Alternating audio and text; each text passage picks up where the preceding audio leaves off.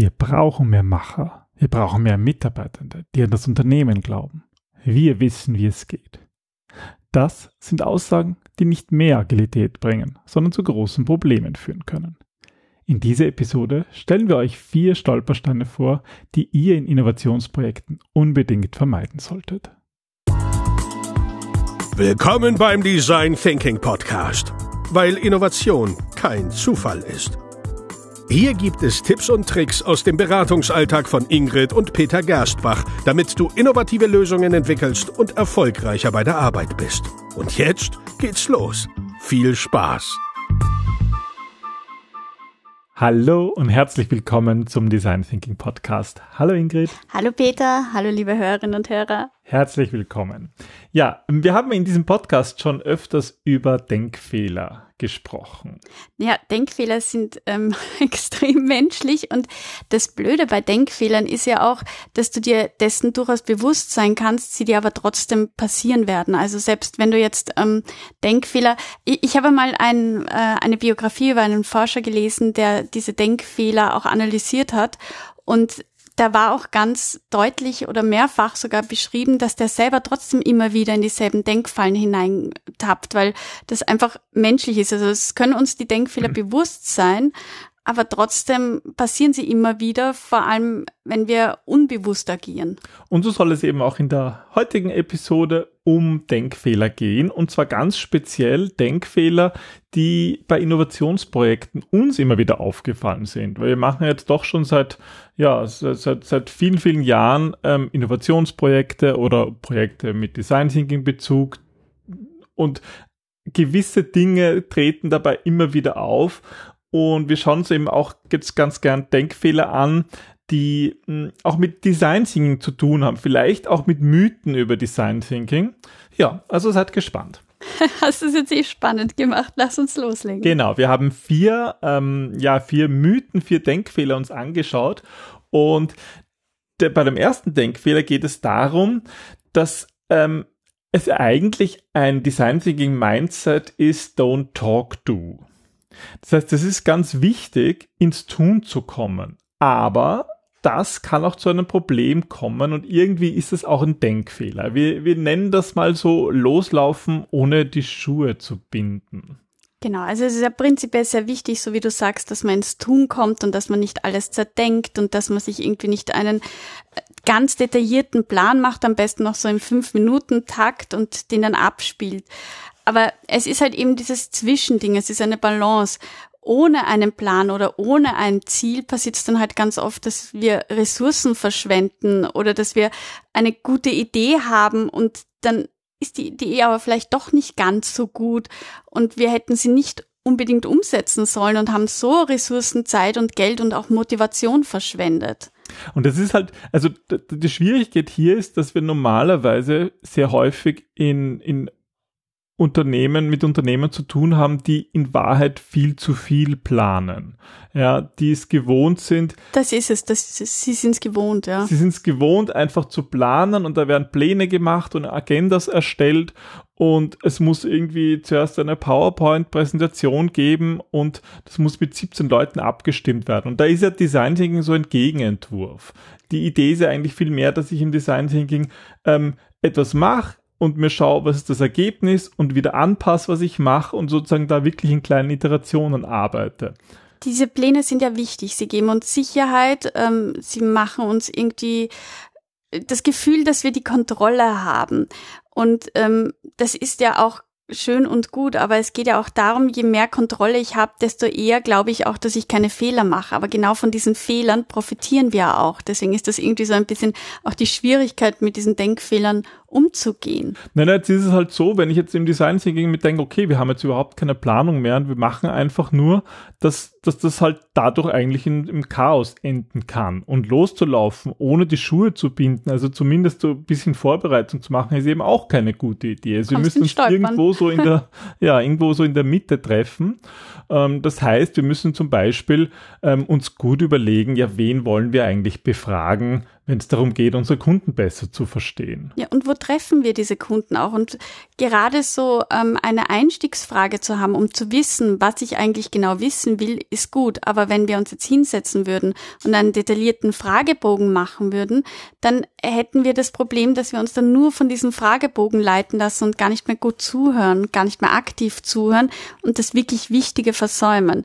Also vielleicht sind so Schuhe mit so Klettverschluss die bessere Lösung. Genau, wo man einfach dann schnell losbörden mhm. kann. Also das ist so unsere, unsere Empfehlung, ähm, dieses Mindset Don't Talk Do schon ernst zu nehmen, aber es nicht zu verwechseln mit absoluter Planlosigkeit und wir machen das alles schon Blind irgendwie und, und ja. legen los, ohne irgendwie vorher nachzudenken. Ja, das war der Denkfehler Nummer eins. Denkfehler Nummer zwei, da geht es um Begeisterung. Und zwar ein bisschen um die Frage, ob Begeisterung für das eigene Unternehmen nicht blind macht. Es ist natürlich toll, wenn gerade die Mitarbeitenden vom Unternehmen begeistert sind. Und das ist ja auch eines unserer Ziele, dass wir immer mit Unternehmen erarbeiten, dass die Mitarbeiterfluktuation sinkt und dass die Menschen, die dort arbeiten, überzeugt sind von dem, was sie machen, dass sie eine Sinnhaftigkeit darin erleben. Aber wenn die Menschen dann zu sehr von dem eigenen Unternehmen überzeugt sind und das sozusagen sich zu sehr auf die Fahne heften, mhm. kann es halt auch passieren, dass dann ähm, Gespräche nicht unbedingt, wie soll ich sagen, neutral geführt werden, dass die Objektivität ein wenig verloren geht, die vermeintliche Objektivität, aber dass zum Beispiel Daten dann so interpretiert werden, dass sie einfach unbewusst oder auch bewusst verschönt werden, so dass sie das Ziel des Unternehmens mehr unterstützen, als sie tatsächlich tun. Und also eine Ursache von diesem Denkfehler, dass man irgendwie zu sehr auf Begeisterung setzt, ist halt auch verständlich. Erstens wird halt oft Innovationsfähigkeit in Unternehmen gefordert. Und das heißt natürlich auch, dass es irgendwie das Ziel ist, innovativ zu sein. Und dadurch wird manchmal, werden manchmal Design Thinking Projekte gestartet, die eigentlich mehr irgendwie mit PR zu tun haben. Entweder mhm. PR nach außen oder auch so Employer Branding nach innen. Aber da, wo es eigentlich darum geht, irgendwie Werbung für sich zu machen, Werbung für seine Idee zu machen, wie cool wir nicht eigentlich sind. Aber das ist halt etwas, was wenn man es da übertreibt, kann das halt dem Projekt schaden, weil eben plötzlich Leute nicht mehr das sagen, was sie denken, sondern das, was cool ist und toll ist und Begeisterung und yeah und sind wir nicht alle super. Und das ist eben, das kann eben auch eine negative Auswirkung haben. Auf der anderen Seite hilft halt natürlich, wenn du die Unternehmenswerte kennst, sehr gut die Entscheidungsfindung. Also wenn man Entscheidungen trifft aufgrund der eigenen Werte oder wenn die Werte bewusst sind, tun wir uns generell leichter mit der Entscheidungsfindung. Negativ, so wie du sagst, das flexible Denken geht ein bisschen verloren. Und es ist natürlich auf jeden Fall wichtig, dass man irgendwie einen, einen Zweck hat und einen Sinn für das Unternehmen. Das ist ja, das ist natürlich, natürlich. auch bei Innovation wichtig, das zu kennen.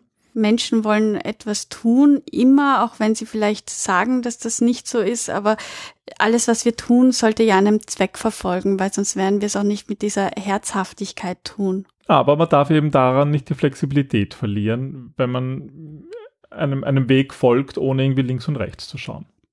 Gut, dann kommen wir zu einem Fehler Nummer drei, den wir häufig ähm, in unseren Projekten schon begegnet sind. Ja. Und zwar, ich glaube, das ist dein ah. Lieblingsthema oder das schlimmste Thema für dich, und zwar es geht rund um Methoden.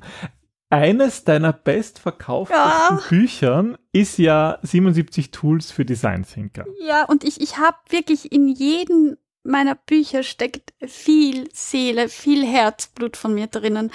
Aber ähm, das darf man nicht vergessen, das ist wie ein Kochbuch. Und den guten Koch macht's ja aus, dass der weiß irgendwann, ähm, wann die richtige Temperatur ist, dass der mit Gefühl wird, dass der irgendwie versteht, für wen er kocht. Und so ist es auch mit Methoden. Du musst wissen, wer die Menschen sind, die bei dir sitzen und was Mag ihr der jetzt Ziel überhaupt ist. Chili, ja? Ja, zum Beispiel. Oder ist das doch ein Süßer? Oder ähm, sozusagen, wie, wie geht's dem heute? Was, was belastet die Menschen? Oder sind sie extravertiert, introvertiert? Da gibt so viel zu beachten und Methoden oder der Design Thinking Prozess gibt eine Sicherheit. Das sind, wir sagen immer wie die Leitplanken von einem Weg, dass du einfach nicht vom Weg abkommst und dein Ziel sicher erreichst. Aber innerhalb dessen, bitte, da gilt flexibel zu agieren und vor allem menschenfokussiert. Das ist ein menschenzentrierter Ansatz. Das bedeutet aber auch, dass das Team, das da sitzt, dass darauf der Fokus gerichtet werden soll, dass einfach die richtigen Methoden richtig eingesetzt werden, damit das Team zum Erfolg kommt. Und was wir halt häufig erleben, ähm, ist, dass ähm, viele bei Design Thinking halt als erstes an Methoden denken, dass sie dann denken, okay, wir machen eine Persona und wir, wir hatten auch schon einmal ein Unternehmen, das dachte, Customer Journey Map ist eigentlich Design Thinking, also diese Methode ist eigentlich Design Thinking. Nur noch diese Methoden ja. überbleiben. Und das ist halt eine, eine sehr einseitige Sicht und das halt, sehen wir halt auch an unseren Büchern. Ja, du hast viele Bücher geschrieben, aber am besten verkaufst sich die 77 Tools weil für Design Thinker, weil diese Methoden irgendwie ebenso Rezepte sind und wahrscheinlich ist es ja auch so, dass in vielen Haushalten ähm, Rezeptbücher existieren. Wir haben auch viele Rezeptbücher. Und ja? die Leute trotzdem nicht deswegen den Rezeptbüchern zu den besseren Nein. Köchinnen und Köchen werden. Schon, wenn sie sie anwenden, wenn sie sie regelmäßig anwenden, hm. ja, und wenn sie irgendwie lernen, ihren eigenen äh, Flair hineinzugeben. Wenn sie eigentlich, also wenn so ein Rezeptbuch ein, eine Inspiration ist, so ist was es. Neues ist, zu ja. machen mit einem Grundnahrungsmittel dann ist es gut sozusagen. Ja. Und dann kann man sich inspirieren lassen und, und mal starten, so, okay, mache ich da jetzt 100 Gramm Mehl oder 200 Gramm, damit das von der Konsistenz her passt. Aber wenn sie irgendwie nur noch ein, ein nach, nach diesem Plan folgen ist, dann funktioniert das eben nicht mehr. Dann nimmt man Design Thinking die ganze, diese ganze Kreativität und die ganze Energie, die die Methode bringt, die geht dadurch verloren. Jetzt weiß ich, warum ich koche. 100 Mehl oder, oder 200 macht schon einen Riesenunterschied. Na eben, das sage ich ja. Ah. Das sage ich ja, das sage ich ja. Und viel wichtiger ist es eben, wenn wir uns lösen von diesen Methoden, so wie du sagst, dass man darauf eingeht, wer sind die Teilnehmer, dass man überhaupt auf neue Erkenntnisse reagiert, dass man überlegt, okay, ich muss jetzt einen anderen Weg gehen. Deswegen war es mir ja auch so wichtig, dass in jedem Buch sind andere Methoden drinnen. Ich glaube, es gibt nur zwei, drei Methoden, die sich wiederholen, wie das empathische Gespräch. Aber das war ja irgendwie der Sinn, so wie du sagst, dass man sich inspirieren lässt, dass man halt Methoden auch zusammenmischt und vor allem nicht blind Methoden vertraut, sondern auf sein eigenes Gespür, auf seine eigene Erfahrung und sich an den Menschen orientiert, was die brauchen. Und vielleicht sogar an, dem, an der Organisation. Also was wir auch erleben, was finde ich auch zu diesem Denkfehler gehört, ist, dass man natürlich auch die Methoden entsprechend auswählen muss für das Unternehmen. Mhm. Wie schaut die Unternehmenskultur aus? Ja. Es gibt einfach Unternehmenskulturen, die sind eher kompetitiv, auch innerhalb des Unternehmens. Und dann gibt's andere, die sind eher partizipativ. Und, und, und, und das ist so wichtig, dass man darauf eingeht und das Unternehmen einerseits nicht überfordert, sondern halt wirklich deren Stärken nutzt. Und da, da schaut dann je nach Unternehmen auch ein Design Thinking Prozess anders aus und die Methoden, die man da einsetzt. Mhm. Also das ist unser dritter oh. Punkt. Ähm, übertreibt es nicht mit Methoden, denkt auch an den Menschen, denkt an die Organisation und bleibt da flexibel. Hm. Ja, und als vierten und letzten Punkt und das passt doch zufällig überein mit, dem vier, mit der vierten Phase im Design Thinking, dem Prototyping. Das ist witzig. Ich glaube, das ist eher dein Herzensthema, oder? Weil das oft so unterm Tisch fällt und dann nicht mehr gemacht wird, weil. Ja, und zwar, es geht um die Frage, ist Prototyping optional? Wir erleben sehr häufig, dass die Design Thinking Phasen von, vom Kunden aus ähm, nicht gerne fertig gemacht werden. Ja, ich glaube, das Problem ist, dass wenn jemand, ähm, wenn wir eine gute Idee haben und diese Idee irgendwie mit Energie versorgt wird, dass dann gleich an die Umsetzung gedacht wird. Das ist das eine. Und das zweite ist, dass ich glaube, das ist eher mein Gespür, du, du warst da, glaube ich, nicht so der Meinung, dass Prototyping oft mit IT-Software ähm, synonym verwendet wird. Also sozusagen Prototyping ja, aber eigentlich nur im Softwarebereich. Also zumindest würde ich auf jeden Fall unterschreiben, dass es im Softwarebereich sehr häufig ist. Da gibt es eigentlich. Ist schon etabliert. Ja, da macht man einfach Prototypen, User Interface Prototypen. Das gehört einfach Teil, das ist Teil des Entwicklungsprozesses. Aber das ist auch gut so, dass es Teil des Prozesses ist und etabliert ist und dass man das so macht. Und genau darum geht es uns eigentlich bei diesem Punkt.